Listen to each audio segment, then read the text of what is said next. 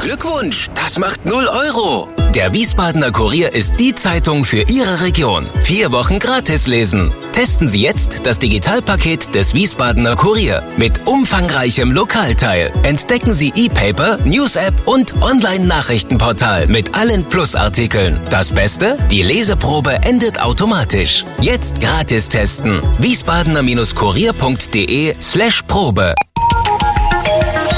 Wir sind VRM. Schröder trifft. Warum machen Sie, was Sie machen? Stefan Schröder, VRM-Chefredakteur, trifft in diesem Interview-Podcast spannende Gesprächspartner, die einen besonderen Lebenslauf, etwas Besonderes geschafft oder geschaffen haben. Ja, willkommen zum Podcast Nummer 28, Schröder trifft. Wir haben schon drei Stunden Vorgespräch gehabt. Ich habe einen etwas komplizierteren Gesprächspartner heute. Deshalb sind wir auch im Freien. Ich bitte zu entschuldigen, wenn es Nebengeräusche gibt. Es gibt einen Ideenbrunnen und es gibt äh, Hubkonzerte der Fans, die sich hier am Zaun versammelt haben. Ab und zu auch mal äh, donnern Privatjets über die Villa, weil er natürlich auch da die Finger im Spiel hat. Ähm, es passt auch ein bisschen inhaltlich zu einigen anderen Gesprächspartnern, die ich schon hatte. Ich erinnere an Andreas Schmidt, den Obermessdiener, oder an Hans-Joachim Heist, bekannter als Gernot Hassknecht, der auch schon Rede und Antwort gestanden hat. Heute sitzt mir gegenüber Lars Reichow. Herzlich willkommen. Ja, vielen Dank. Beziehungsweise ich darf willkommen, willkommen sein bei Ihnen. Wer ist das? Lars Reichow hier vor seinem ähm, Ideenkastel Refugium Jahrgang 64, verheiratet, immer noch zwei Kinder. Vier? Vier? Mein Gott, die kurze, ja, wir haben uns jetzt ein Jahr nicht gesehen. Beruf Kabarettist, ich fasse das mal grob zusammen, wir könnten noch andere Berufe nennen. Sie waren gestern im Tollhaus. Ja. Wie war das? Ich hatte eine Vorpremiere halb-halb. Also eine Hälfte neu, eine Hälfte Best-of. Und das war, ähm, ich hatte, das war die zweite Vorpremiere und das war eine sehr schöne ähm, Erkenntnis das in ist ja Karlsruhe. immer wichtig. In Karlsruhe. Die, hat, die haben ein sehr schönes Haus. Das Vollhaus ist wirklich sehr geschickt gemacht. Die können die ganze Seite aufschieben. Und das war jetzt wie so im Baumarkt, der, die, der Gartencenter. So. Äh, da saß das Publikum im Gartencenter. Also Sie haben nicht vor Autos gespielt wie na, andere? Nein, das ist, glaube ich, vorbei mit dem Auto-Comedy. Äh, ja. Haben, Sie, haben Sie das auch mal gemacht? Ja, das habe ich auch gemacht. Es gab am äh, Anfang Mai, glaube ich, also so, sobald das Wetter es erlaubt hat, gab es viele Auto-Initiativen. Ähm, ja. Und das war auch interessant. Äh, insbesondere eine Sache kann ich mich erinnern, äh, in Koblenz, da habe ich gespielt, äh, in, in Mendig. Und da war ein äh, Auto, das stand in der ersten Reihe und dann stieg jemand aus. Oh. Und dann habe ich geguckt und dann war das ein Wiesbadener Kennzeichen. und dann habe ich mit dem Publikum, weil das ja über Radiofrequenz ja. mich hört, konnte ich dann sagen, da ist einer ausge... Ach, der kommt aus Wiesbaden. Dann ist er an seinen Kofferraum gegangen, hat da irgendwas gewurstelt. Und das ist natürlich einmalig, dass man mit ja. dem gesamten Publikum sprechen kann, ohne dass derjenige, der besprochen wird, es hört. Sonst kommt Ein das ja aus dem Lautsprecher. Ja. Ne? Und das war äh, sehr witzig. Aber äh, dann konnte man ein bisschen Hubkonzert, äh, ja. Laola, Hupen und so weiter. Dann habe ich ganz am Schluss, da war es fast schon vorbei, die Saison, habe ich, ge hab ich gedacht, ähm, dass das Publikum ist natürlich ein Hublikum jetzt. Und das, das äh, hatte ich dann auch ein paar Mal, äh, konnte ich das noch als, als Gag machen. Aber es war insgesamt, äh, muss ich sagen, war dieses Auto, äh, diese Autosache ist jetzt, glaube ich, wieder vorbei, weil der Kontakt zum Menschen sehr, ja. sehr wichtig ist und das kann man nicht über eine Mechanik, über ein Lichtkonzert oder sowas kann man. Sie haben also jetzt von grob gesagt März bis heute was gemacht? Kino, also Autokino bespielt und jetzt haben Sie gesagt zweimal schon so Vorpremieren auch? Also das sind verschiedene Ebenen. Ich, ich habe im März gemerkt, es bricht alles ein. Dann habe ich ähm, eine Woche erstmal war ich so ein bisschen in Starre. Schockstarre. Was, Schockstarre. Und äh, dann habe ich gedacht, naja, ich mache jetzt ähm, Radio. Ja, ich versuche jetzt mehr Radio zu ja. machen. Also ich habe eine monatliche Sendung, aber ähm, dann habe ich äh, für ähm, habe ich mit dem SWR gesprochen, mit meinem Redakteur, und der hat dann sehr nett, muss ich mal, äh, öffentlich-rechtlich wird ja oft gescholten, der hat gesagt, aber so, nur von uns. Wir, na, wir machen ähm, von der AfD, ja, mit der wollen sich nicht äh, Ah, gemein richtig. machen. Die, die, ähm, der SWR hat angeboten dann eine tägliche Rubrik, äh, eine tägliche Kolumne und ähm, dann habe ich das erstmal gemacht, einen Monat lang und das war natürlich, da war ich sofort beschäftigt. Ja. Und äh, dann habe ich diese ähm, Teilchen, diese Radioteile noch weiter verschickt an WDR, BR und NDR. Und da wurde das überall auch so, ja, mach Viral doch wurde noch das mehr. verbreitet. Dann haben die das äh, auch gesendet. Dann kam der SWR mit einer Online-Filmaktion, also äh, Spots, so, so kleine äh, Sachen ver, ver, verfilmen. Dann kam das Kamerateam und dann haben wir da äh, so fünf kleine Filme gemacht. Dann, dann sind wir, also das wurde immer mehr und deswegen war ich Ende März, schwitzte ich fast vor Arbeit. Und dann ähm, fielen aber sämtliche Live-Termine weg und dann kam im Mai ähm, also April, Mai kamen dann die ersten Autokino-Versuche und ähm, dann spürte man aber so im Juni, dass es wirklich dann auch, es war dann eben ruhig, es war Ja. dann eben nicht, äh, nichts da zum Spielen. Und äh, es war auch nichts da zum Verdienen. Und das ist natürlich äh, ganz, für mich äh, persönlich ist das ähm, noch zu überleben, aber es ist so, als wenn man ähm, eine Sparma, also man hat so ein bisschen was angespart für solche schlechten Zeiten, für Krankheit zum Beispiel habe ich immer gesagt, wir brauchen immer ähm, äh, Geld dafür. Und das schmilzt dann hinweg. Und Ja. das ist das äh, für viele Selbstständige Ärgerliche, dass, sie, dass ihre, ähm, ihre Vermögen, die sie so äh, für, den, für den Notfall äh, zusammengespart haben, die sind jetzt äh, angegriffen und teilweise, also wenn das jetzt noch ein halbes Jahr so geht, dann werden die weg. Das Tragische ist ja, man hat ja persönlich eigentlich keinen Notfall. Man ist ja nicht krank. Ne? Es ist ja Genau. nur die, die, der man liegt brach. Ja? Ja. Also man Ja. kann jetzt nicht. Gut, jetzt ist es äh, die Kultur, das ist ein großes Thema, ähm, aber die, äh, die, die ähm, Initiativen, die es gibt, die sind sehr äh, kompliziert auch ne, inzwischen. Also das Autokino war natürlich äh, virologisch einwandfrei, äh, obwohl da auch viele Fenster aufgingen und die Leute so ein bisschen rausgejubelt haben, fand ich ganz sympathisch, aber viel zu gefährlich war auf Dauer wahrscheinlich. Und dann, äh, dann fängt, fängt das eben jetzt an mit, dem, mit der Platzverteilung und äh, wie viele Leute dürfen nebeneinander sitzen, Ja. Familien und so weiter. Wenn jetzt die, äh, die Zahlen schlechter werden, dann wird es alles wieder schrumpfen und im Winter Mhm. kommt vielleicht wirklich eine große zweite Welle und dann haben wir enorme Einbrüche in dieser ganzen Kulturszene. Und das hat sie, finde ich, nicht ganz verdient. Ähm, da kommt ja immer das Beispiel mit der Lufthansa. Die Lufthansa Mhm. tut so, als ob sie äh, einwandfreie Luft da produziert. Das ist Ja. auch wohl der Fall. Diese Lüftungen sind ziemlich gut, aber äh, deswegen Man sitzt in Dreierreihen oder Viererreihen. sitzt man nebeneinander Ja. und im Theater, äh, da verteilen sie sich, die Leute verteilen sich aufs Fußballfeld bald. Ne? Also das ist schon sehr ähm, kompliziert. Also das Finanzielle ist das eine, aber Sie sagen auch in einem der Videos, der Applaus ist das Brot des Künstlers. Das haben Sie ja jetzt auch mehr oder weniger fünf, sechs Monate nicht gehabt. Der Applaus mit Lichthupe ist ja auch was anderes, als wenn die Leute johlen und klatschen.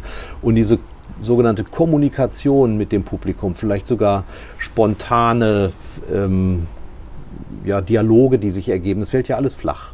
Ko- Kommt man damit klar oder weil Sie ein Radio- und Fernsehmann sind, kennen Sie Teile davon auch aus früherer Praxis oder muss man sich da erstmal dran gewöhnen? Also ähm, ich, ich habe am Anfang gedacht, hm, für mich hat sich nicht viel geändert, weil ich sehr viel immer aber alleine arbeite. Ne? Also ich arbeite in meinem Arbeitshäuschen und ähm, schreibe da und lache selber mal über mich, wenn es gut ist. Oder, über andere? gucke mir natürlich den ganzen Tag auch äh, sämtliche Online-Medien an und so. Also ich könnte ewig da drin sitzen und ab und zu mal was wegschicken und dann Ja. sagt mir jemand, das fand ich witzig oder dann lachen wir ein bisschen am Telefon. Ich glaube, dass ich nicht eingehen würde. Aber wenn ich jetzt äh, merke vor Publikum, jetzt habe ich ein paar Mal also live natürlich gespielt, ähm, das ist schon der Grund, warum ich diesen Be Beruf gewählt habe. Es ist ein, einfach dieser Moment des ähm, aufbrandenden Applauses. Und es ist nicht jetzt, ich mache einen Gag und ich weiß, der kommt und dann geht's los und Ja. dann wird geklatscht, sondern es ist dieser eine Moment, wenn man, wenn man, wenn man äh, eine humorvolle Passage zusammenbastelt und dann brandet Applaus. Also das Publikum bestimmt selbst, wenn es einsteigt mit dem Applaus und mit dem Lachen natürlich sowieso. Und äh, das war auch auf dem Autokino-Parkplatz so einmal, dass ich äh, irgendwas habe ich geredet, da ging es um Trump und Amerika Aha. und Niedergang und so weiter und plötzlich hupten die so rein. Also da brandete Ja. die Hupe auf. Und das ist aber nur ein schwacher Vergleich zu dem, was Abklatsch. tatsächlich Ja. im Theater oder Open Air passieren kann. Ähm, das geht ja jetzt wieder.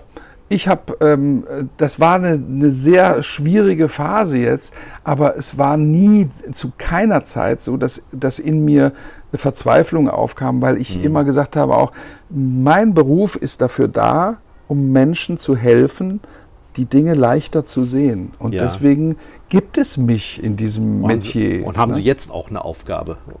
Ich habe immer eine Aufgabe. ne? Ich, Ja. kann das, ich kann das leicht oder schwer nehmen. Ich kann mich als Missionar betrachten, dass ich die Welt retten will und den Leuten dringend empfehle, Desinfektionsmittel zu trinken.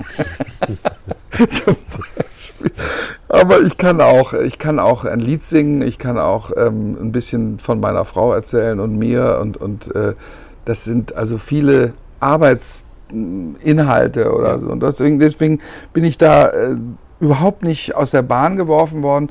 Ähm, wie gesagt, finanziell ist es, ein, ist es wirklich ein, ein Einbruch, kann man sagen. Aber äh, persönlich hat Corona auch sehr viele ähm, Türen aufgemacht, tatsächlich. Und, und vieles, viele ähm, Beziehungen, auch äh, die, die, die privateste, die Familiensituation, ist in einigen Bereichen, ja, ist besser. Äh, es ist ein bisschen ehrlicher und ein bisschen intensiver geworden. Gut, wie Reicho dann so ist, erzählt er dann in seinem Video, sie hätten auch dadurch ihre Kinder kennengelernt. Und mit ihrer Frau hätte es auch ganz gut geklappt, überraschenderweise. Äh, Wie viel, wie viel echt Reicho-Familie ist eigentlich in diesen Schilderungen, die wir ja aus ihren Kolumnen in der AZ kennen und ähnlichem? Ähm, Wie viel äh, ist tatsächlich authentisch und wie viel ist an den Haaren herbeigezogen? Ich hätte es gerne in Prozent mit Komma dahinter. Es sind, mh, das kann ich nicht, äh, das, das wussten Sie auch, dass ich es nicht ganz genau prozentual. Ich kann es auch nicht nachprüfen. Das kommt noch hinzu. Ich glaube, es ist, ähm, es ist ein, die Familie ist immer ein Auslöser für alles, was ich Hm. denke und was, was mich aufregt, was mich äh, er- erheitert, ist, ist in, in, in, jetzt lege ich mich doch mal fest, 60, 70 Prozent des gesamten Ideenvorrats. Das, da kommt sehr viel, über die Hälfte kommt aus meinem sozialen Umfeld Ja. natürlich.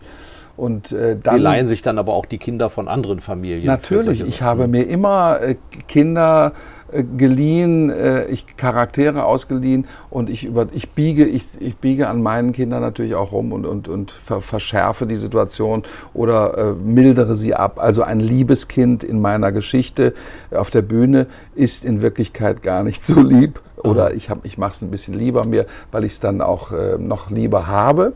Oder ich mache es mir böser äh, und, und distanziere es dann ein bisschen von mir oder sowas. Also das kann man ja, das, das ist ja das Wunderbare auch an diesem, an diesem äh, Erfindungsberuf, dass man kann eigentlich denken, was man will.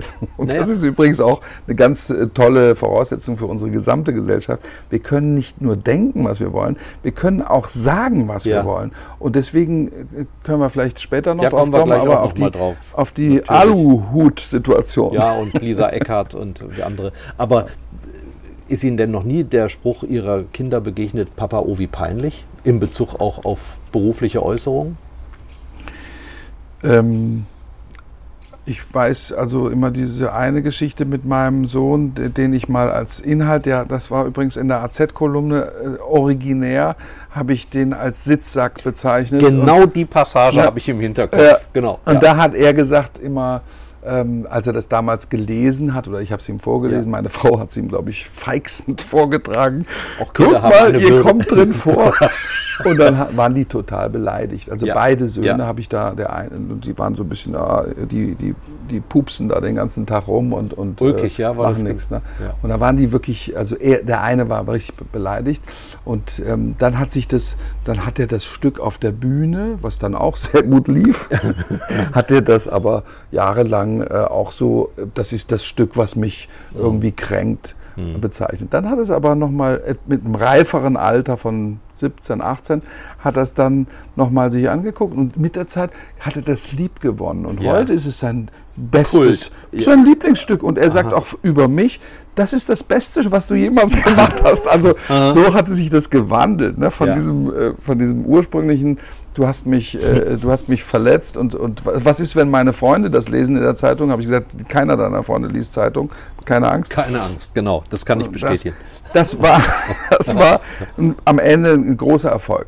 Was jetzt die Lieder angeht, habe ich gerade gestern, hat mich auch jemand gefragt, wie ist das mit den Liedern und den Kindern? Liebeslieder und die Kinder hören das das ist ganz schwer, glaube ich. Also ich würde bei meinen Eltern, äh, wenn ich jetzt deren Liebesleben oder sagen wir mal, wenn da mein Vater mit der Gitarre gesessen hätte früher und dann äh, ich liebe eure Mutter und ja. heute Abend kuscheln wir und so, dann hätte ich auch gedacht, oh, äh, ja. bitte, mhm. also macht das, wie ihr wollt. Ist auch gut, wenn ihr zusammen bleibt. Ja. Haben sich dann doch scheiden lassen, aber ähm, hat auch nicht gesungen. Ähm, der macht das, wie ihr wollt, aber bitte erzählt mir es nicht. Ja. Das wäre so die normale ja. Einstellung. Und deswegen verlange ich natürlich auch nichts. Also ich mhm. mache, ich arbeite nicht dafür, dass meine Familie klatscht. Ich freue mich, wenn es ihnen gefällt. Und ich werde nie vergessen, die Kinder saßen in Minden, in der Heimat meiner Frau, in der ersten Reihe und haben, ähm, haben da gesessen im Klassikkonzert, das ich moderiert habe. Und dann haben sie so haben sie sich so umgeguckt und haben sie die Wirkung, also ah. wenn man jetzt dann ein Wort, einen Satz spricht und die Leute klatschen und dann, hat sie, dann haben sie das so. Unserer. An, das war so süß und am aller, am wirklich unvergesslichsten ist äh, die Szene in Berlin im Renaissance-Theater. Da habe ich Theater gespielt, äh, Souvenirs mit, mit, ähm, mit äh, der schrecklichen, äh, wie heißt sie, die, die bei Big Brother Desiree no, äh, Nick, oh, nicht ja, ja, ja, die das wäre lispelt. Hm? Ja, genau, die lispelt auch. Und mit der habe ich das, also haben wir wochenlang einstudiert und dann dieses Stück mit Florence Foster Jenkins. da ja. hat, sie, hat sie diese hat sie Opernsängerin da, ne, die, die überhaupt nicht singen konnte, aber diese Platte aufgenommen hat und so weiter. Und dann haben wir dieses Stück gespielt und es war sehr schön, ein toller Regisseur und, und wirklich sehr erfolgreich. In Wien dann auch nochmal gespielt und äh, in, in, äh, auf Tournee gegangen, Schweinfurt weiß ich noch. Aber ähm, dann saßen, also alle vier Kinder saßen in der, auf der Empore. Ich kam raus, habe so ein bisschen ein Solo gehabt am Anfang, ein paar Minuten. Ich kam raus in diesem tollen, schönen Theater da und guckte so ein bisschen mich um und redete meinen Text und dann guckte ich auf die, äh, in den Rang und dann, kam, dann, dann habe ich vier Kinderarme winken sehen. Laola machen. Und ja, äh. haben so ganz leise, also meine Frau hat gesagt, ich dürfte jetzt nicht rufen, hallo Papa oder was, aber waren sie wirklich noch sehr Großartig, klein. Ja. Und es war so süß, wie sie, da, wie sie da oben saßen und dann so Aha. ganz, wir sind da. Und so. Und da ich, also ja. das, ist, das sind auch so Momente, ne, wenn man eine Familie dann auch, ähm, also da, da empfinde ich, habe ich ganz oft auch beim Abendessen oder sowas ja. ganz großes Glück empfunden, ähm, in so einem vertrauten Kreis zu sein. Ne? Man streitet ja immer den ganzen Tag und, und äh, räumt das auf, räumt das mhm. weg, lass mich in Ruhe.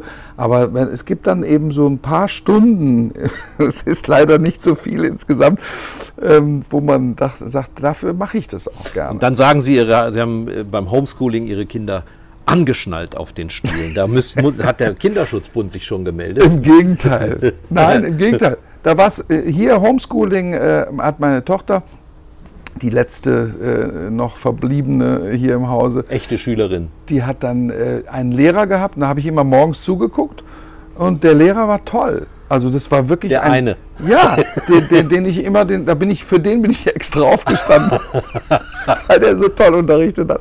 Und dann haben wir das zusammen angeguckt. Sie war natürlich offline, also die, sie, war, sie war nicht ja. zu hören, nicht zu sehen. Und dann habe hab ich den gesehen und habe ich mich richtig an ihn gewöhnt. Aha. Und der hat ganz toll, glaube ich, äh, äh, Sozial, Sozialkunde hat er gemacht. Also ein ganz inhaltlich, also wirklich bewundernswerter Lehrer. Und ähm, das muss ich dem auch irgendwann mal sagen noch. Sie haben es ja selber gelernt von der Pike auf, das Lehramt. Wie würden Sie in Zeiten von Homeschooling arbeiten? Wäre das was für Sie? Ich meine, Sie haben jetzt gerade ja erzählt, dass Sie relativ problemlos sich digitalisiert haben oder weiter digitalisiert haben. Wäre das für Sie eine Möglichkeit gewesen, an die Schüler ranzukommen? Also ich, ich war äh, in meinen großen pädagogischen Zeiten, war ich immer eher so ein Frontalpädagoge. Also ich, ähm, das war schon die Vorbereitung für die Bühne. Ich habe es auch gerne äh, äh, konzentriert im Publikum ja. und ich will auch nicht, dass die Leute Zwischenrufe machen den ganzen Abend. Ja. Und so ist es in der Schule auch. ist es ja auch anstrengend, wenn die Schüler die ganze Zeit dazwischen quatschen. Ich fand, ich äh, äh fand das ganz gut, wenn man so berichtet und dann natürlich die Schüler auch auffordert. Ich ich war insgesamt überrascht, wie, wie gut das funktioniert hat. Wir reden uns ja immer schlecht, so ein bisschen mhm. in Deutschland. Und dann sieht man das natürlich in dieser, äh, nicht, nicht in der Schicht, wo die Eltern nur ein kleines Handy haben, sondern wo hier ein, ein äh, Laptop oder sowas äh, darum steht der, und auch der Empfang, also das WLAN stark genug ist und so weiter. Also das muss man natürlich auch äh, ges gesamtgesellschaftlich lösen, mal irgendwann ja. das Problem. Geld ist ja offensichtlich nicht das Thema. Ja. Ne, die Milliarden äh, liegen. TUI kriegt's, Lufthansa kriegt's das ja, Geld. Und die, ne? und die Schulen, die Schulen kriegen es auch, aber sie ja. müssen noch Anträge schreiben oder was weiß ich. Weil, also ja. Geld ist in unserer Gesellschaft, das finde ich, äh, ist auch ein, ein ganz, äh, das, das regt mich langsam auf. Wir werden zugeschüttet mit Oh. Es ist, da ist ein Nachbar explodiert. Hat, hatten Sie das bestellt? Wir werden zugeschüttet mit, mit Subventionen, mit Hilfsmaßnahmen und ähm, sollten jetzt auch gucken, mhm. dass wir daraus möglichst viel machen und dass es nicht versickert, ne? wie ja. so ein Sommerregen, der nach zehn Minuten wieder auf, äh, in die Luft sich aufgelöst hat. Ähm, Regen hatten wir jetzt nur kurz. Äh, mir ist jetzt nur durch den Kopf geschossen, Sie arbeiten ja auch jetzt vermutlich kreativ. Wie kann man tatsächlich Hirnströme laufen lassen, wenn draußen der Asphalt schmilzt? Also das Klima ist ja vermutlich den Gedankengang dann nicht förderlich. Das ist, ähm, das ist ich war ja immer Nacht, Abend, Nachtmensch und versuche das auch. Früher habe ich tatsächlich also bis, bis morgens um fünf manchmal ein Programm geschrieben und so. Echt? Ja. Das ist übrigens das, das, was mich jetzt auch so ein bisschen ruhig hält. Ich bin ja jetzt nicht in der Tourneephase, der Sommer ist eh so ein bisschen locker immer, sondern ich bin in der Phase, 10. Oktober ist Premiere vom neuen Programm und da bin ich in der, in der Findung. Ne? Also mhm. ich, mhm. ich fülle das Programm, das heißt ich das Programm. Ja.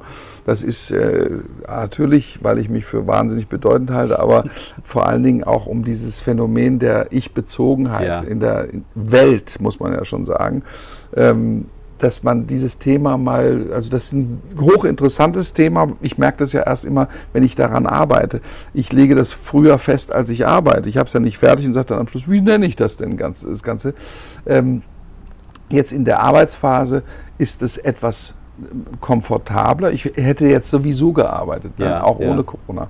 Und äh, deswegen ist es ähm, in diesen heißen Zeiten, also äh, das war ja die Frage, da gehe ich immer auf die Nächte oder ich, ähm, ich habe aber auch manche Tage jetzt gehabt, wo ich, wo ich gedacht habe, äh, nach, nach einer Stunde war ich so am Ende, dass ich also gedacht habe, ich kann jetzt nicht schon wieder schlafen. Ne? Also ich alle Stunde mich zehn Minuten hinlegen. Den Seinen gibt es ja im Schlaf, heißt es. Das wäre ja auch eine Möglichkeit. Aber Sie haben in einem bestellten Interview auf Ihrer Homepage ja behauptet, die besten Gedanken kämen Ihnen im Schwimmbad ja. Unter Wasser, glaube ich so, sogar. Ja. Wie, wie, lange halten Sie es denn unter Wasser aus? wie, wie, so ein Wal? ich kann, äh, wenn, man, wenn man Schwimmer ist, ich bin also, ich schwimme sehr gerne und auch, äh, ist auch ein bisschen eingebrochen jetzt durch diese Schwimmbad äh, verbotene Zeit. Aber ähm, wenn man wenn man reinspringt ins Schwimmbad und die ersten Züge macht, da, kann, da hat man sehr viel ähm, Blutsauerstoff, glaube ich kann man sehr lange unter Wasser Ja, bleiben. ja. Das geht dann, lässt dann ein bisschen nach mit den Anstrengungen. Und ne, dann weil fangen die Gedanken schon an. und das ist ein besonderer Moment Echt? am Anfang, Ja. wenn, wenn dann, dann tau, also machen auch viele Schwimmer, glaube ich, dass sie erstmal so eine Bahn fast durchtauchen. Ja, ja. Und das ist dieser stille Moment. Wenn ich dann weiß, die Bahn ist auch nicht voll, Ja. ich bin vielleicht sogar nur mit einem Keine Krampfadern im Wege. Kollegen, ja, nicht so eine, nicht so eine äh, Haarspangen äh. Verstopfung, die nur quatschen wollen und nicht richtig schwimmen. Also ich bin in meiner Bahn vielleicht sogar alleine und das ist ein herrlicher Moment, wenn man dann so eintaucht und dann unter Wasser ähm, und dann wenn ich, äh, ist nicht ganz so dringend, dass ich dann immer beim Schwimmen auch noch mir Gedanken machen muss, oh, was, was, was muss ich denn als nächstes Ja. äh, auf die Bühne bringen. Aber es ist ein sehr entspannter äh, Augenblick. Ich stelle mir vor, dass es besonders schwierig ist, Gedanken in Worte zu fassen, wohlwissend, dass das, was Ihnen heute als, ich sag mal, herabwürdigend äh, Gag einfällt, womöglich im Oktober schon gar keiner mehr ist oder dass es eine gewisse Haltbarkeit haben muss. Ihre Programmtitel deuten ja auch so ein bisschen darauf hin. Äh, Da hieß es mal Lust oder, oder Goldfinger oder was äh, jetzt äh, ich. Das sind ja tatsächlich Begriffe, die werden sich noch ein paar Jahre halten, aber sie müssen etwas, was, worüber Sie sich heute kringelig lachen, könnte ja sein, dass das im November sich schon nicht mehr hält. Wie, wie gehen Sie sicher, dass es tatsächlich so eine Art Halbwertzeit gibt für diese Späße? Oder müssen Sie gewahr sein, wie in der Fasnacht, dass Sie es eben dauernd auch umschreiben? Ich habe beides. Äh, Ich habe also Ewigkeitsstücke. Ich habe zum Beispiel damals in der Schulzeit habe ich ein Stück gemacht über die Schulstunde, die heißt die Schulstunde. Das Mainz-Lied ist ewig. Ähm, Das Mainz-Lied ist, da, da habe ich mal überlegt, ob ich irgendwas, was sich ereignet ja. hatte. Das sowieso, Wiesbaden ist ja ein, ja einbetoniert. mit vor.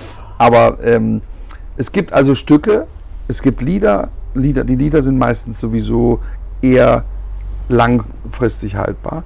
Und die, und die Texte, äh, das kommt ganz drauf an. Wenn sie, wenn sie alltäglich sind, dann Ja. zum Beispiel eben Der ein. Text über, Mhm, äh, über einen Handwerker. Ja. Wenn da jetzt nicht eine Revolution kommt, die Handwerker kommen nur noch mit dem Laptop irgendwann und Mhm. kommt ja schon manchmal vor, ne, dass sie so ein bisschen digitalisieren sich. Ähm, dann ist aber die sind die sind sagen wir mal die soziologischen Themen, die sind natürlich haltbarer als die politischen. Äh, das das lappt zwar ineinander auch, äh, aber aber ein politisches Thema. Natürlich ist Seehofer zum Beispiel, weiß ich jetzt noch im politischen Teil meines Programms kam der äh, ganz lange vor mal, als ich mich wirklich sehr über ihn aufregen musste. Aber jetzt hat er ja diesen merkwürdigen Wandel vollzogen, weil den Angela. Merkel Mhm. Nee, weil die Bundeskanzlerin äh, vermutlich äh, tagelang mit ihm nochmal auf äh, Sch- Schloss Meseburg da oder was, hat, haben die noch mal, hat sie ihm erklärt, was er da macht in seinem Ministerium und danach ging es ja wieder. Deswegen, aber das war so ein, so ein äh, das ist manchmal schade um die Formulierung, Ja. aber wenn ich jetzt auf den November äh, mal mich konzentriere, auf Ja. den kommenden November, ich werde nicht traurig sein um die vielen wunderbaren äh, Trump-Gags, die ich schon, also oder erfolgreichen Sätze und Demütigungen, äh, Mhm. die ich diesem Mann zufügen konnte, wenigstens verbal, werde ich keine Sekunde traurig sein, wenn diese Ära vorbei ist. Ja. Dann müssen Sie sich auf Sleepy Joe einstellen, ja? Sleepy Joe und Kamala Harris. ja. Toll, das ist ein tolles, äh, ja, das freue ich mich wirklich, wenn die, ich glaube, dass es jetzt wirklich zu Ende geht bei Trump. Also das äh, sage ich auch jeden Abend, wenn ich auftrete. Und Sie beten es Und auch vermutlich. Ich habe dreieinhalb Jahre auf diesen äh, November. Ja. Ich mache, habe ich auch schon gesagt, ich mache eine Woche lang, feiere ich den Untergang von Trump. Äh, Das ist wirklich, ist mir ein großes Bedürfnis, das mit ganz vielen Leuten lange und aus, ausgiebig zu feiern. Da ist so ein Punkt, wo ich mich gefragt habe, ist das jetzt äh, Kabarett oder ist das Politik, was er da macht? Denn Sie sagen, Sie ironisieren ja nichts, Sie schildern es oft, wie es ist. Äh, Bei Trump kann man gar nicht übertreiben, weil man sagt, ich hatte das nicht gestern wirklich so gesagt. Aber da ist, ist es ja Ihre Meinung, dass die AfD nicht in unsere Landschaft gehört, so wie sie sich aufführt. Und der Trump ist ein ähm, völlig ungeeigneter Präsident und das sagen Sie so. Ist das ähm, ja, sagen Sie das, weil Sie wissen, das Publikum mag das so? Oder ist das jetzt einfach auch ein Teil Ihrer Überzeugung, von der Sie sagen, egal, ob das jetzt lustig ist oder nicht, die Leute müssen wissen, wo ich stehe? Weil Sie auch sagen, Haltung ist ja bei mir ein ganz essentieller Bestandteil auch des Programms. Ich will, ähm, ich will mir eine Haltung aneignen. Das ist, glaube ich, immer das Wichtigste. Also das habe ich gemerkt erst nach ein paar Jahren, als ich in diesem Beruf war, dass ich ja eine Haltung brauche zu den Dingen, zu den Ereignissen, zu den politischen erst recht irgendwann. Mhm. Und dann muss man sich überlegen, was sage ich denn, wenn mich mal jemand fragen würde, was halten Sie eigentlich von Helmut Kohl oder so? Was sage ich denn dann? Und dann kann man ja im Privaten redet man ja den, ganze, mhm. den ganzen Abend über Politik und äußer, also ne, mehr oder weniger fundiert. Und dann muss man aber auf, auf der Bühne muss man sich das ganz genau überlegt haben, denn in dem Moment trägt man ja Verantwortung vor Leuten, die nicht zur Familie gehören, die nicht sagen, ach komm, du Schwätzer, äh, ist mhm. mir doch egal. Ich reise heute Abend wieder ab, weil ich nur auf Kurzbesuch war. Das Publikum geht weg und, und und äh, das ist eine Verantwortung. Und ja. deswegen äh, ist, ist, äh, ist es natürlich auch äh, eine Aufgabe des Unterhalters, äh, die Leute zu vergnügen, ne, das Vergnügen auszulösen. Aber es ist äh, politisch gesehen auch eine Aufgabe für mich finde ich, dass diese Haltung zu vermitteln und äh, eine möglichst für mich richtige Haltung einzunehmen und diese Haltung auch zu verbreiten und zu sagen, wir sind uns zwar in, im sowieso einig in dieser Kabarettblase, aber es kann nicht schaden. Ein paar wackeln immer. Es kann nicht schaden, wenn wir denen äh, in der Gesamtheit des Publikums, wenn wir denen einen Hinweis geben, bleibt dabei. Es ist ja. richtig, wie ihr denkt. Wir lachen hier über die Richtigen und wir, wir wissen auch in ernsten Momenten des Programms, wo wir hinwollen. Wir wollen nicht in eine AfD. Mhm. Äh, Demokratie kann man es ja auch nicht mehr nennen dann. Aber wir wollen nicht in diese Richtung, wir wollen denen nicht zu einer Mehrheit verhelfen und wir wollen auch nicht äh, äh mit einem Donald Trump äh, die Weltordnung äh, zerstören. Das ist mir sehr wichtig und da ist es so ein, so ein ne, es ist ein Hin und Her zwischen seriösi, seriösem äh, Quatsch und, und einer Ernsthaftigkeit. Das ist mir gerade in den letzten Wochen aufgefallen, wie wie schwierig dieser Drahtseilakt ist. Ich würde es mal Missverständnisse nennen. Da haben wir die Lisa Eckert heute auch in unseren Zeitungen groß abgehandelt, die halt, äh, der dann Antisemitismus vorgeworfen wird, weil sie darauf aufmerksam macht, dass bestimmte Leute, die wegen eines ganz anderen Verbrechens geziehen werden, eben Juden seien und dass, dass da Opfer zu Opfer werden ich sag mal, Florian Schröder, der dann vor, vor äh, Klimaleugnern oder vor Verschwörungstheoretikern auftritt, aber sagt, äh, Maske ist wichtig, wo man jetzt nicht weiß, ist das jetzt ernst oder nicht, oder Dieter Nuhr, der auf einmal als Propagandist gegen äh, Greta und äh, Friday for Future äh, gewertet wird. Dabei hat er das ja als Spaßprogramm gemeint. Ist die Gefahr nicht riesig, dass, dass da die Leute viel zu häufig auch Dinge für bare Münze nehmen? Aber Sie, Sie selbst wollen es ja dann auch. Wo, Sie, Sie können ja schlecht eine Zäsur machen und sagen, so, das ist jetzt kein Spaß. Ich meine, der Trump ist wirklich ein Arschloch. Das ist jetzt kein Witz. Ja, ja das habe ich einmal gesagt. Weil, äh, also ich habe ihn, äh, also ich habe ihn mal das perfekte Arschloch genannt. Und das fand ich, das fand ich irgendwie auch, das war für mich. Ausreichend so, distanziert. Nein, das war für mich nach, nach jahrelangem Feilen, was er ist und, und sein ja. Pony und seine äh, abartige Erscheinung und so weiter. Das fand ich, das war für mich so äh, das, die Essenz meiner, meiner Arbeit. Ja. Das ist ja wirklich, er ist in vielerlei jahrelangen Grübelns. Haben, haben auch viele Leute bestätigt, also natürlich, ähm, ja. ach, das, man darf das so nicht ausdrücken, aber die Perfektion des Arschlochs ist, das ja. ist eine, das ist eine Qualität und das, die erfüllt er in jeder Hinsicht. So, jetzt aber zu, ähm, also Lisa Eckhardt, ja. Florian Schröder, erstmal Gratulation zu diesem Aufsehen. Mhm. Ja, diesem, dieser PR, das ist, das ist natürlich toll in diesen Zeiten ähm, so in Erscheinung zu treten, nicht, nicht ungeschickt oder so, sondern in der Diskussion. Das ist ja schon mal das ja. Erste. Ähm, zu Lisa Eckhardt, antisemitischen Scherzen, ich bin da nicht so auf, der, äh, auf, dieser, auf diesem Zug. Mhm. Ich habe das nie für nötig gehalten, antisemitische Scherze zu machen. Also ich habe natürlich, äh, wir haben ja so, wir Deutsche, hoffe bin ich nicht alleine, wir haben ja so ein bisschen so, so was Geheimes, manchmal wenn wir im Keller sind, die Faszination des Bösen. Ähm, ruf, ruf ihn doch mal an oder sowas, dass wir so einen kleinen Hitler mal vorspielen Ja. in bestimmten Situationen, um uns dann ja, also um kaputt zu lachen. Manche können das ja wirklich perfekt. Äh, Generalstabskarte oder sowas kannte ich so ein paar Leute, wo man sich äh, kaputt lacht. Also Hitler ist eine satirische, äh, ver verwertbare Figur gewesen, immer. Charlie Chaplin. Und, und ähm, die, der, der, der Antisemitismus, ähm, da sehe ich nicht, da sehe ich also den jüdischen Humor, aber ich sehe jetzt keine Notwendigkeit, mich in irgendeiner Weise darüber lustig zu machen. Für mich ist jede Sendung im Fernsehen, mh, wo ich KZ Kammern, Gaskammern sehe, wenn ich ausgemergelte Leichen, äh, ähm, Menschen, ausgemergelte Menschen, Leichenberge, Knochenhaufen, ähm, da kommen mir die Tränen. Also Mhm. ich wüsste jetzt nicht, warum ich irgend, mit irgendwem äh, über diese Dinge lachen sollte. Das Das, heißt- ist für mich also ein absolutes Sperrgebiet. Muss ja auch jeder Künstler für sich selber abmachen, äh, bis zu welcher Grenze er geht. Und Sie haben ganz klar auch gerade klipp und klar gesagt, für Sie gibt es eben auch Grenzen des Humors oder worüber man lachen kann. Und das, halt, das hat was mit der Landsmannschaft oder mit dem Charakter oder mit dem...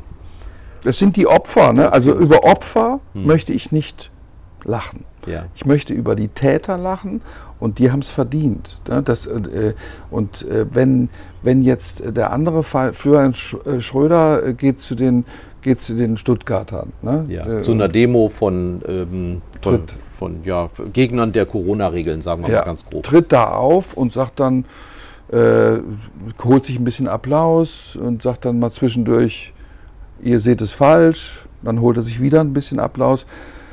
Pff, Was, was soll das? Ne? Hm. Ja. Also ich, ich, wie gesagt, das ist, Ist eine ja tolle PR-Aktion, genau. aber, aber was, was bringt das, was bringt uns das?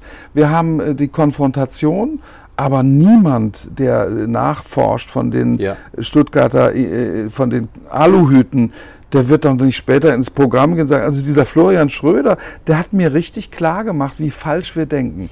Dazu wird es nicht kommen. Ja. Und auf der anderen Seite ähm, werden die anderen, also werde ich als Gesinnungspartner von äh, Schröder, werde ich auch nicht sagen, ähm, das hat mir sehr, äh, das hat mich sehr gefestigt, dein Auftritt.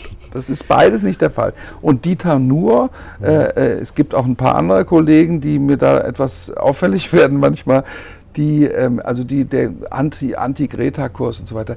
Äh, das ist so eine, das ist so eine Position, die kann ich auch nicht so gut leiden. Also Mainstream ist Mainstream, da kann man, äh, da kann man diskutieren. Aber äh, es gibt immer Leute, die sich dann in den Wind stellen und sagen, genau das ist falsch. Also wir haben die, äh, wir haben das Elektroauto, es kann losgehen. Kauft Elektroautos. Hm. Dann stellt sich einer hin und sagt, wisst ihr eigentlich, wie falsch das alles ist? und das ist für mich jeden Tag eine andere Sau dann. Ne? Und Ja. das ist so ein bisschen auch Journalismus natürlich, ne? dass man jeden Tag die Welt nochmal umdreht und sagt, äh, wie der Spiegel das oft macht, das macht mich verrückt. Ja. Äh, äh, wir sind jetzt auf einem Klima, Klimakatastrophe. Äh, wir, es ist katastrophal, aber wir können es noch ändern. Am nächsten Tag, wir können es wahrscheinlich nicht mehr ändern. Nein, Am übernächsten. Tag, es gibt unglaublich hoffnungsvolle Zeichen. Ich glaube, wir, wir brauchen es gar nicht mehr zu ändern. Wir können es so überleben. Eine Woche später, der Weltuntergang steht kurz bevor. Das ist so eine, so eine Hauruck-Geschichte. Wir haben jetzt die eine Seite behandelt, aber die andere Seite wird ja auch behandelt. Ich sag mal, Andreas Röder, der Historiker, der sagt, ähm, der Wunsch, alles zu integrieren in den vergangenen Jahrzehnten hat aber auch dazu geführt, dass manche Menschen ausgeschlossen werden. Man kann manches, ja an- eingangs gesagt, man kann in Deutschland, wenn man möchte, alles sagen. Aber kann man das auch in einem Kabarettprogramm ähm, in der Fülle, wie man es vor 10 oder 20 Jahren noch sagen konnte? Oder haben auch Sie den Eindruck, dass es immer mehr Minenfelder gibt, wo sich hinterher die Zeitungen oder die Kollegen beim Rundfunk empören? Wie konnte äh, der Reicho das jetzt in seiner Büttenrede oder wo einfach nur sagen, das tut man nicht? Ich habe da nicht so viel Erfahrung mit, mit explosionsartigen Reaktionen. Ja. Also ich hatte doch, ich hatte bei, bei, bei der Fastnacht hatte ich natürlich mal so ein bisschen polnische Bildzeitungen, hat mich da wegen der Kaczynski-Brüder, das war auch, hm, würde ich jetzt auch nicht, also da habe ich mich Mhm. über den einen verstorbenen Zwilling, habe ich irgendwie versucht, mich äh, ein bisschen lustig zu machen. Und ähm, dann, war, dann, dann ist das so ein bisschen bei denen explodiert, so dass ich nicht weiß, ob ich in Polen da an, an der Grenze nicht ein bisschen schikaniert werde in Zukunft. Erdogan, ähm, äh, also wenn man sich politisch äußert und man hat eine große Durchschlagkraft, dann ist es kann das auch mal irgendwo gefährlich werden. Ja. Und dann gibt es Satiriker, gibt es Kabarettisten, die sagen dann immer, "Ha, ich, ich bin doch nur Humor, ich bin doch von der Humorabteilung. Ja. Ihr könnt mich doch jetzt nicht umbringen. Das macht doch nur Spaß, Dann, ja, dann nimm doch mal das Messer von der, vom Hals. Ja. Ähm, ich, ich, das war doch nur Spaß. Und im Programm donnert es aus allen Pistolen, äh, Wortpistolen, dann, dann vernichten sie Leute. Ne? Mhm. Und dann hinterher zu sagen, äh, auf dem Heimweg, Hört mal, Leute, das war ein Spaßprogramm. Ja. Ihr habt mich falsch verstanden. So einfach geht es nun auch nicht. Das ist also, da, muss die Haltung. Natürlich ist es langweiliger, wenn ich auf der Bühne stehe und sage: Hört mal, Erdogan, was Erdogan da macht, das ist nicht in Ordnung. Mhm. Dann, dann die Leute, ja, das sehe ich auch so, aber ich komme hier eigentlich nicht her, um mich nochmal zu beweinen. ne? Ich Dafür will- haben die nicht bezahlt. ich will lachen. Ich will, genau. Und- aber, aber jetzt, aber äh, dann, dann ist, äh, ähm, dann kann, wenn ich dann sage, Erdogan ist ein äh, Tier, äh, ja, Vergewaltiger. Vergewaltiger, äh, dann ist es, also das hat mich beim Böhmermann-Gedicht damals Mhm. auch. Ne? Das ja, das, das, dann ist die Empörung groß, dann ist auch die Reaktion, dann muss man Polizeischutz anfordern. ja, ja. Und äh, was soll der Quatsch? Da kann man sich doch was Schlaueres überlegen, was, was den auch richtig trifft. Also ähm, die, die, die, hier gerade der, der Joe Biden und Kamala Harris, das macht Trump verrückt. Das macht ihn wahnsinnig, diese, diese Nominierung, weil er weiß, das wird ihm richtig gefährlich. Und das ist völlig ohne Aggression stellt er sich am nächsten Tag hin und sagt, sie ist eine unehrliche, sie ist Ja, eine eine Schlange, sie ist eine Lügnerin, ja, ja, Sie ist eine Lügnerin, sagt der größte Lügner aller Zeiten. Das ist, das ist getroffen. Aber wenn ich Erdogan als, äh, als Ziegenficker bezeichne, Ja. dann kann ich nicht, äh, kann ich nicht davon ausgehen, dass der am nächsten Tag sagt, ja gut, dann mache ich die äh, Synagoge, dann mache ich die, äh, dann, dann Quatsch, dann mache ich die Moschee, Moschee. Mache ich das äh, Taj Mahal, nee, wo ist das? Mann, Quatsch. Was hat er denn. Hagia Sophia in Hagia Istanbul. ja. Sophia, dann mache ich das doch wieder zum, äh, zum Tourismus, äh, zum Museum. Also Erdogan und Trump, sie werden mit denen nie Skat spielen, das merke ich schon. ähm, gibt's bin, bin aber auch manchmal müde. Ich, ich, ich würde mir wünschen, dass die mal abtreten. Das ist in Ja. der Demokratie meistens ein bisschen früher, aber glaub, diese Sie das- Diktatoren. Sie ich kann das nicht noch ein. Lukaschenko-Programm schreiben. Das dauert Ja, ewig, bis der Das finde ich aber ist. auch ein bisschen einfallslos von meinen Kollegen, den als letzten Diktator äh, Europas zu bezeichnen. Erstens gibt es da noch andere und zweitens, also Es gibt auch wieder die Ersten. Es gibt auch schon Ja. wieder die Ersten. Der Orban fängt schon wieder vorne, von er ist vorne vielleicht an. das letzte, aber nicht. Gibt es Demarkationslinien geografischer Art? Also wird in Nordenstadt anders gelacht als Hessen. in Nördlingen? Hessen ist, äh, da, wir kommen zu Hessen, dem habe ich ein eigenes einstündiges Kapitel mit Ihnen gewidmet. Leipzig und Lüneburg. Können Sie über Ossis in Leipzig Witze machen, ohne dass Ihnen gleich ähm, irgendwas an den Kopf fliegt? Ich mache keine Witze mehr über Ossis. Für mich ist die Teilung. Deutschlands überwunden. Toll. Ich habe ich hab davon auch nichts. Ich habe auch von Anfang an in den 90er Jahren habe ich immer gedacht, ähm, ich brauche ich brauche die, die, die Leute, ich will die Leute da ähm, überzeugen mit, mit äh, Musik, mit, ähm, mit Sch- Humor, aber ich möchte nicht diesen Graben da immer noch weitermachen. Also das Ja. fand ich immer doof. Ich weiß nicht, wie Sie das jetzt finden, aber wir kommen zu der gefürchteten Rubrik auf ein Wort. In dieser Rubrik sind Sie aufgefordert und gebeten, auf sechs Fragen möglichst kurz zu antworten. Am besten nur mit einem Wort. Das hat aber in der langen Geschichte dieses Podcasts noch nie jemand geschafft. Sind Sie bereit? Ja, Vor was haben Sie am meisten Angst?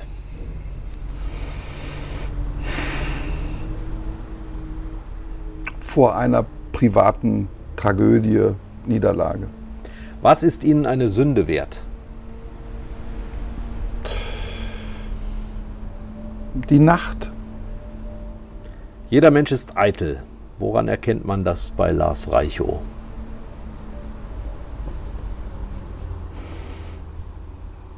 an seinen über viele Jahrzehnte gescheiterten Versuchen, seinen Körper in eine Body Mass Index Perfektion zu bringen, die ihm immer vorschwebt, wenn, man, wenn er vom Duschen kommt. Mhm. Welcher Mensch ist Ihr Vorbild?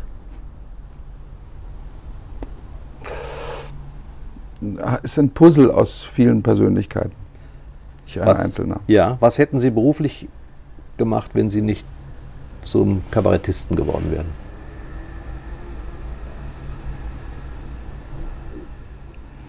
Ich kann mir inzwischen nichts anderes mehr vorstellen. Alternativlos, um eine berühmte Also ich hätte Politikerin- früher, äh, ich, ich hätte früher Musiker, mehr Musik noch.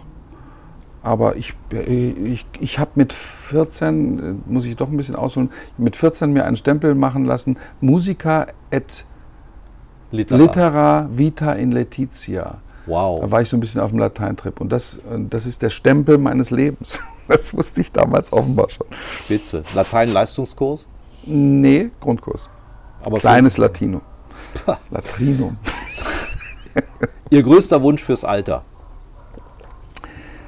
Da habe ich Vorbilder, Freunde, klarer Kopf, gehfähiger Körper, vor allem aber eine Beweglichkeit im Gehirnraum. Es war nicht ganz ein Wort, aber es war klasse. Danke.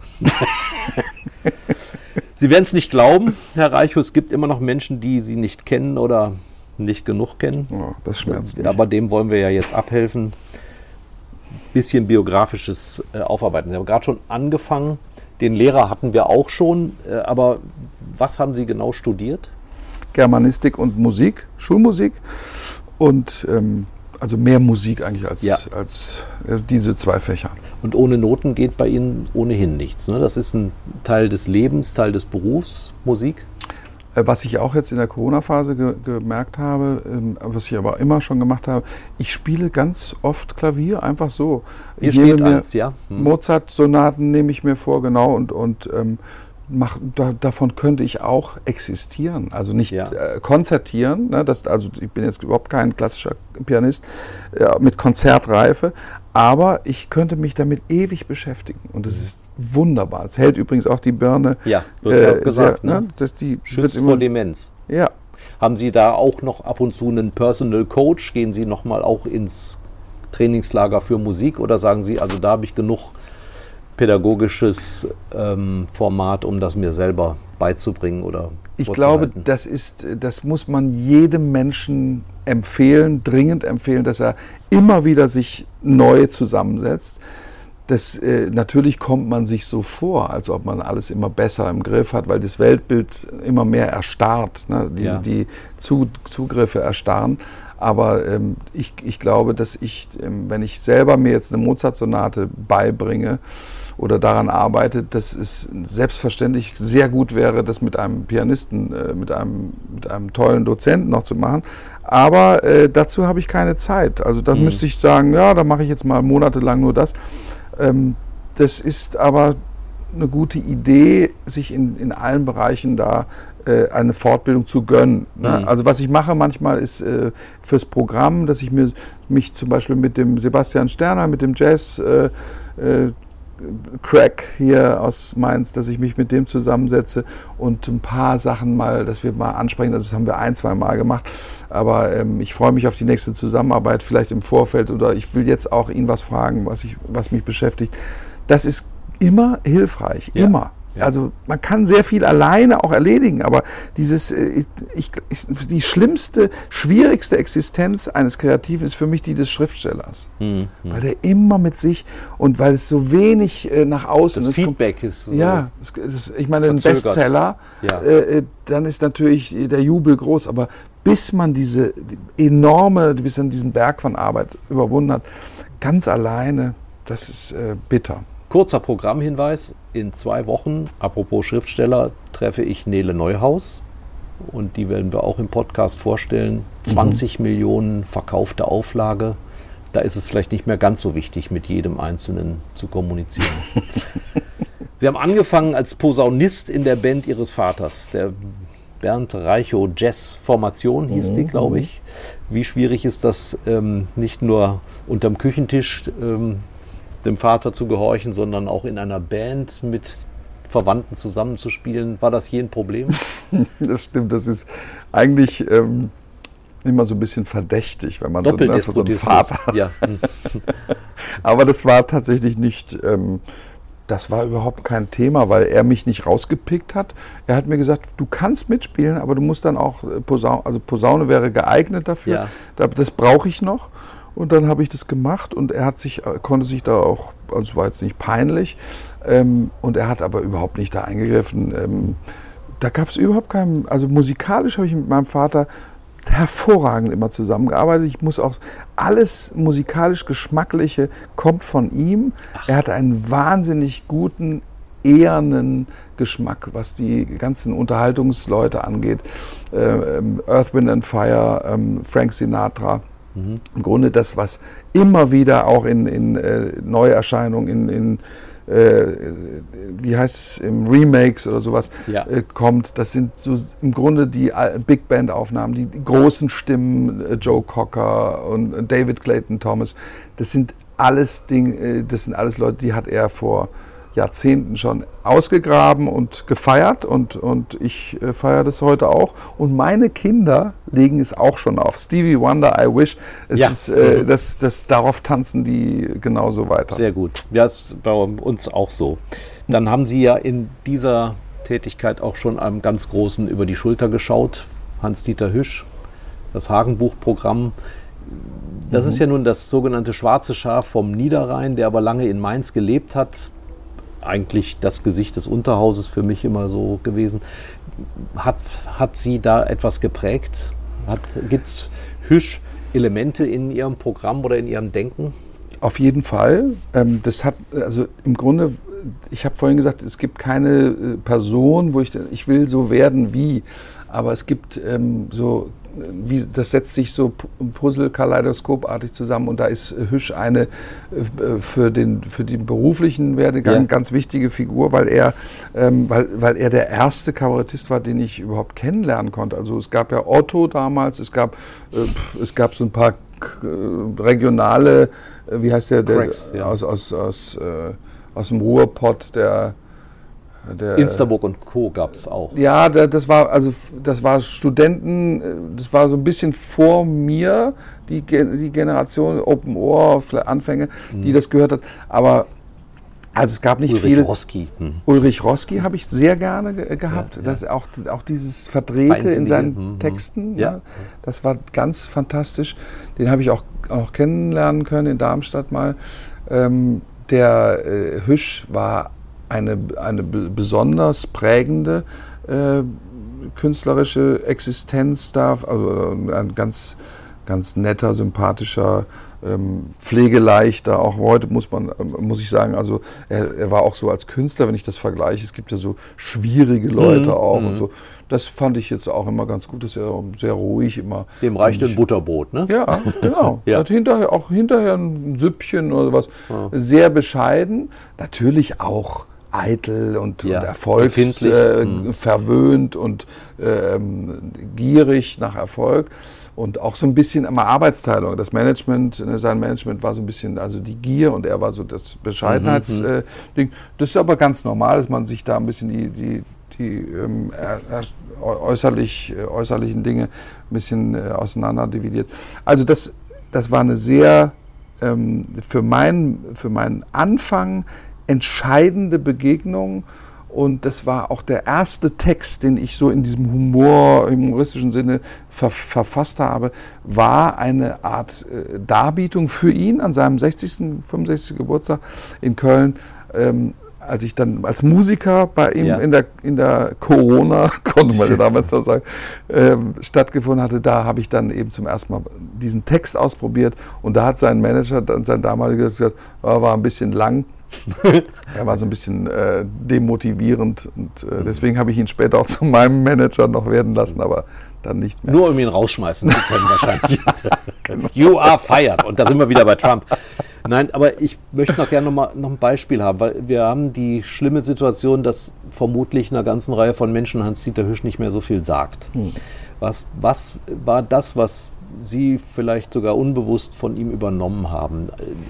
Die Liebe, die Liebe am, äh, äh am Kleinen, also mhm. zum Kleinen hin, das kleine Alltägliche, die kleine Beobachtung. Also ich habe Krümel, er hat auch so ganz kleine hm. zwischenmenschliche Geschichten. Da war er am, am größten. Also das ist im hm. Grunde ein Kleinkünstler, wo man sich vorstellt, ja, das sind, das ist so, genau so geht es mir auch immer. Wenn ich das Wasserglas anhebe, dann ist da so eine Spur unten am hm. Tisch. Hm. Und genau bei uns auch, da hat er bei uns auf der Türklinke gesessen, aber äh, am Tisch gesessen. Das ist, das ist also eine Ureigenschaft dieses Kabaretts, ne, dass, man, dass man nicht großspurig daherkommt, sondern eher so, kennen Sie es nicht auch? Und dann sagt das Publikum, ja, genau, genau, so ist es. So, ja. so ist es bei uns, als ob er bei uns auf der Dings. Ja. Und ähm, das und da aber gleichzeitig auch ein bisschen philosophisch, also ein bisschen so drüber zu gehen mhm. mal und so zu schweben und zu sagen, wisst ihr eigentlich, wie unwichtig alles ist? Wie ihr, wie, ja. wie unwichtig ihr alle, wir alle sind, macht euch nicht so dick, macht euch mal ein bisschen locker und ähm, das waren die langen Töne auf der Orgel, ne? Ja, das war so ein bisschen der, der Philosoph, diese Wahnsinnsstimme von Hüsch, mhm. ähm, das, das unglaublich, also das war ja äh, im Grunde Blue Eye in, in äh, der deutschen Kabarettszene, äh, das, das ist schon ein sehr großes Kapital. Deshalb hatte doch auch immer Väter der Klamotte synchronisiert ja. und gesprochen, ne? Das war, das war zum Beispiel auch, bis ich das mal zusammen hatte wieder, das, ich kenne doch die Stimme irgendwoher, ja, ja. da kannte ich die aus, aus, dem, äh, aus dem ZDF. Genau. Wenn, wenn, er, wenn er dann sagte, sie war eine Geborene von Gierschlund und Raffke. Was haben eigentlich Ihre Eltern gesagt, als Sie gesagt haben, also Lehrer, das ist nichts für mich. Sie haben mit Auszeichnung 94 das zweite Staatsexamen bestanden. Mensch, der Junge ist jetzt unter, haben die sich gedacht. Gott sei Dank, den haben wir äh, von der Tasche. Beamter, wunderbar. Und dann wird aus dem Studienrat ein Klaviator.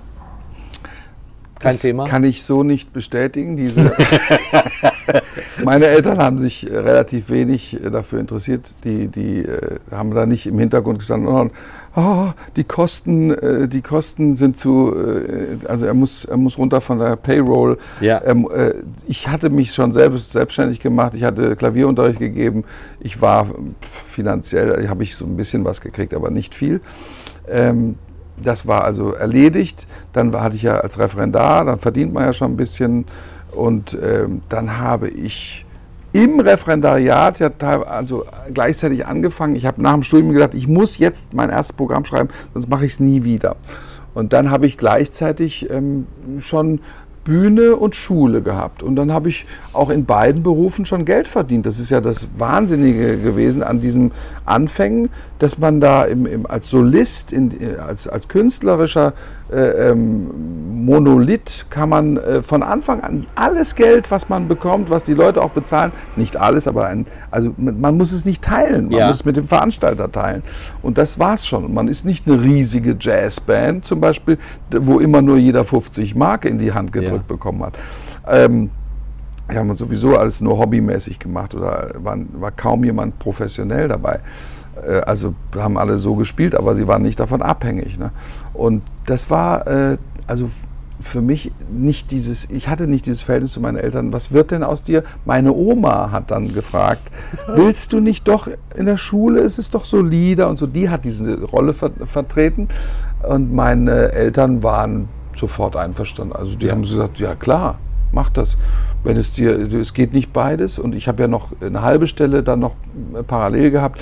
Ich hatte Familie und noch eine halbe Stelle in der Schule und 150, 180 Auftritte im Jahr. Also ich war sehr Wahnsinn. beschäftigt und äh, sehr und auch so ein bisschen am Limit. Ne? Da musste also irgendwas wer, weg. Wer den Reicho gehabt hat, der war am Immanuel Kant Gymnasium in Rüsselsheim. Ne? Ja, und später in Darmstadt am äh, Bert Brecht, an der Bert Brecht Schule. Da, hat, da habe ich im, im Grunde, da habe ich meine ausgereiften pädagogischen Blüten dann abgelegt. Kam das Äh, pädagogische Coming Out. ähm, da habe ich nämlich oft angerufen vom Auto aus, geht schon mal ins Café, ich komme nach, ich schaffe es nicht. Zur dritten Stunde. vom Auto aus, Sie hatten schon ich hatte Autotelefon schon, zu naja, nicht das C-Netz, sondern ich hatte eines, eines der ersten Handys oder 90er Jahre Handy. War sehr teuer, dieser Anruf. glaube ich. Ähm, dabei wussten Sie ja, worauf Sie sich einlassen, denn Sie waren auch mal freier Mitter bei der berühmten deutschen Tageszeitung Wiesbadener Kurier und da haben Sie in Ihren Lebenslauf reingeschrieben, freier Mitarbeiter und Nörgler für das Mhm. Feuilleton des Wiesbadener Kurier. Das heißt, Sie äh, haben selber äh, auch schon genörgelt und Ja, ich- worunter also- Sie heute leiden, gelegentlich. Ja, auch ich bin da jetzt, ich habe da wirklich nicht viel, ich, ich mag, muss mit dem Feuilleton nicht kämpfen. Aber ähm, ich habe das so empfunden. Ich war also sehr, sehr, es war eine ganz, auch eine Facette wieder. ne? Das, das Leben äh, bahnt sich ja aus vielen kleinen Strömungen, backt man sich plötzlich so einen Hauptberuf und denkt, wie bin ich eigentlich dazu gekommen? Und da alles, äh, da spielte der Wiesbadener Ja. Kurier, diese Zeit spielte eine ganz entscheidende Rolle, weil es die Aufschau auf die Bühne war aus dem Publikum mit der Bewertungspflicht. Ne? Ja. Und dann musste man also, irgendwas musste man da abliefern. Und ich werde nie vergessen, es gab diesen Pianisten in, in Wiesbaden, weiß jetzt nicht mehr, wie er heißt, ist auch besser, ich weiß es, wie er heißt, aber er will den Namen nicht nennen. Da bin ich immer hingegangen und habe ihn jedes Mal verrissen, weil er auch unerträglich war. Ja. Kannte er Sie von Gesicht? Dann hat er mich irgendwann, also hat er geguckt, wer schreibt denn das immer? Ja. Und dann äh, kam ich dann hin und war schon auf dem Weg zu einem richtigen Feuilleton-Ekelpaket. Mhm. Da hat er nämlich am Eingang gesagt, ähm, Sie, wir möchten eigentlich nicht, dass Sie äh, darüber schreiben. Ja. Und da habe ich schon gedacht, ah, Gehen jetzt habe ich es geschafft. Ja. Jetzt bin ich Reich Ranitzky in klein. Und äh, dann war es aber unangenehm. Also diese Einstellung, ne, also Journalist, äh, Feuilletonist zu sein, das, dieses Nörglerische, dieses, ja, äh, er versucht sich an äh, Beethoven, Brahms Ja, ja. misslingt ihm auch. Und immer alles schlecht und äh, immer scheitern alle. Ne? Aber dann haben Sie ja Glück gehabt. Und Moment, dann, dann wollte ich raus aus dieser Rolle auch. Ne? Ich habe gedacht, wenn ich jetzt schon so anfange in den 20ern mit Nörgeln, wie, wie sehe ich dann mit 60 aus? Dann ist ja die ganze, dann stehe ich morgens auf und schrei erstmal aus dem Haus, äh, Ja, und Sie haben, Ruhe. Sie haben Magengeschwüre. Ich, und Es ja, sei denn, es passiert Ihnen, äh, dass jemand die Empfehlung von Goethe beherzigt, der geschrieben hat, schlagt ihn tot den Hund, er ist ein Rezensent. Dann hätten Sie, wär- wären Sie gar nicht so alt geworden. Jetzt also das, das war, das war diese, diese äh, Kritikerzeit war für mich auch irgendwann, habe ich gedacht, ich muss die Seite wechseln. Ne? Und Mhm. dann habe ich natürlich erstmal, was schreiben Sie denn über mich? Und das muss doch wohl anders. Also jetzt ist es vorbei mit Nörgeln. Äh, warum ist dann, äh, da ist so ein kleiner Satz, der, der stört Der mich. Und so. Da habe ich dann sofort die Seiten gewechselt, war sofort beleidigt auch. Ne? Wenn mal einer äh, was Schlechtes geschrieben hatte. Und äh, das aber stellt alles, das sind ja auch Bäder, in die man ja, steigt. ne? Das stellt einen auch. Und irgendwann macht es mir auch nichts mehr aus. Wenn regelmäßig äh, die Zeitung, äh, äh, der sie auch äh, sich anvertraut haben, dass die regelmäßig die, die Premieren immer so ein bisschen rum, runternörgelt, habe ich dann auch gedacht, ja, das ist eine schöne Tradition, die ihr da aufrechterhaltet. Äh, macht das so. Ich komme zurecht, ich fahre dann einfach äh, raus in die Republik und da äh, wird sich das erweisen, ob mich die Leute da hören wollen oder nicht. Und bisher hat es noch ganz gut geklappt. Wenn es ja nicht alles Fake News sind, dann sind die ähm, Rezensionen, die auf ihrer Homepage veröffentlichen werden, ja, sind ja alle Selbst positiv. geschrieben. Also, ja, dafür haben sie ein eigenes Büro. Wenn man liest, äh, dann hat er seine Deutschland-Tournee gestartet, dann denke ich an fünf Tieflader, 20 Roadies und äh, zwölf Blondinen mindestens am Personaleingang, die ihnen eine lange Nacht versprechen. Wie sah das aus? Wie sahen die Anfänge da aus? Schummrige Hotels, Motels vor der Ja. Stadt oder Sie Also, seien ein miserabler und viel zu schneller Autofahrer, heißt es. Ja, das, das habe ich auch gehört. Ähm, die, die, ich, ich könnte jetzt, äh, die Verführung ist groß, jetzt zu sagen, es waren ganz, ganz kleine Anfänge und es war, wir sind mit so einem, mit so einer Ente losgefahren und ich, wir waren auch gar nicht mehrere, sondern ich, Ja. ich war alleine. Ja. Und das Publikum war auch. da saß, oft bin ich irgendwo hingekommen und da war niemand, da bin ich wieder nach Hause gefahren. also ich, äh, im Nachhinein ist es so, dass, dass der Anfang ich hatte ja die Schule im Hintergrund. Also ich war jetzt nicht mittellos ich hatte, ich war finanziell schon ganz ordentlich dabei und konnte also losfahren, ohne sie sagte, wenn das jetzt schief geht da in München, dann bin ich wenn da nur 20 Dinge, dann bin ich am, na, das war vor allen Dingen der psychische Schaden, ne, der dann entstand. Und dann komme ich nach München oder ich wusste es ja vorher schon, ja, da sind nur 30 Karten verkauft mhm. im kleinen Theater. Ja, ne? ja. Aber 100 Leute im Theater, da waren halt nur 25 oder sowas. Ach, und dann, ja, das entwickelt sich noch. Also vier, fünf Tage hintereinander. Das wird am Wochenende voll. Mhm. Und da musste, also das war wirklich ganz basismäßig äh, dieses, dieses Antouren da, also dieses Anspitzen des Publikums, jeden Tag wieder zu sagen, das war's, äh, äh, äh, finale Schlussakkord und dann bitte geht nach Hause, bitte sagt es weiter noch ja. ein bisschen. Habe ich jetzt nicht gefleht jeden Abend, aber muss so, souverän bleiben. So muss es ja sein. Dann war der Kritiker an diesem an diesem leeren Abend da. Und da muss man natürlich gut sein. In der, in der Lehre, in, dem, in ja. dem frustrierenden Umfeld muss man gut sein und gute Laune haben. Und das ist auch eine, also das ist auch eine, ein gutes Training gewesen für, ein, für einen ausverkauften Saal später. Ja. Aber das, da sieht man ja nicht so. Man guckt nicht zurück dann und sagt, das war aber bitter.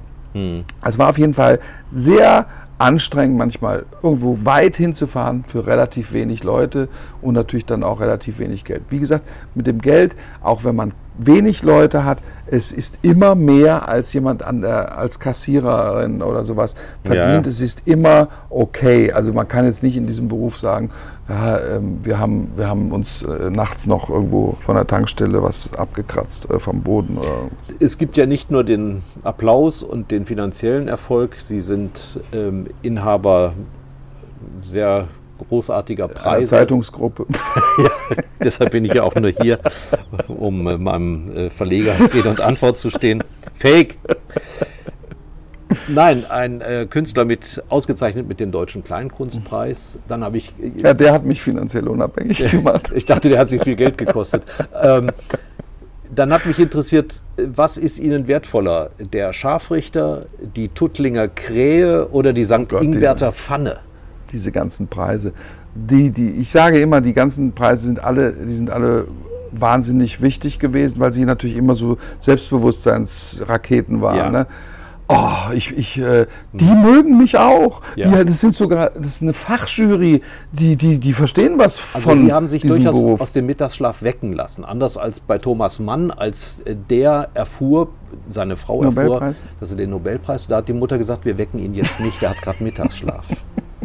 Aber Sie haben zu Ihrer Frau immer gesagt, wenn die aus Tuttlingen anrufen, du kannst mich jederzeit wecken. Ich hab, ja, ich glaube, der, der eine, äh, also Kleinkunstpreis, Deutscher Kleinkunstpreis, da hat der mich sogar geweckt oder hat mich angerufen ganz spät oder auf Band gesprochen, das weiß ich noch, das da kam ich nach Hause in, in, in, in der Stadtwohnung und dann kam ich nach Hause und hatte, ja, hier ist CF Krüger, mhm. Unterhaus. Mhm ähm, Lars, ruf mich doch bitte einmal zurück. Ich möchte dir etwas, und ich wusste, dass in diesen Tagen das entschieden wird.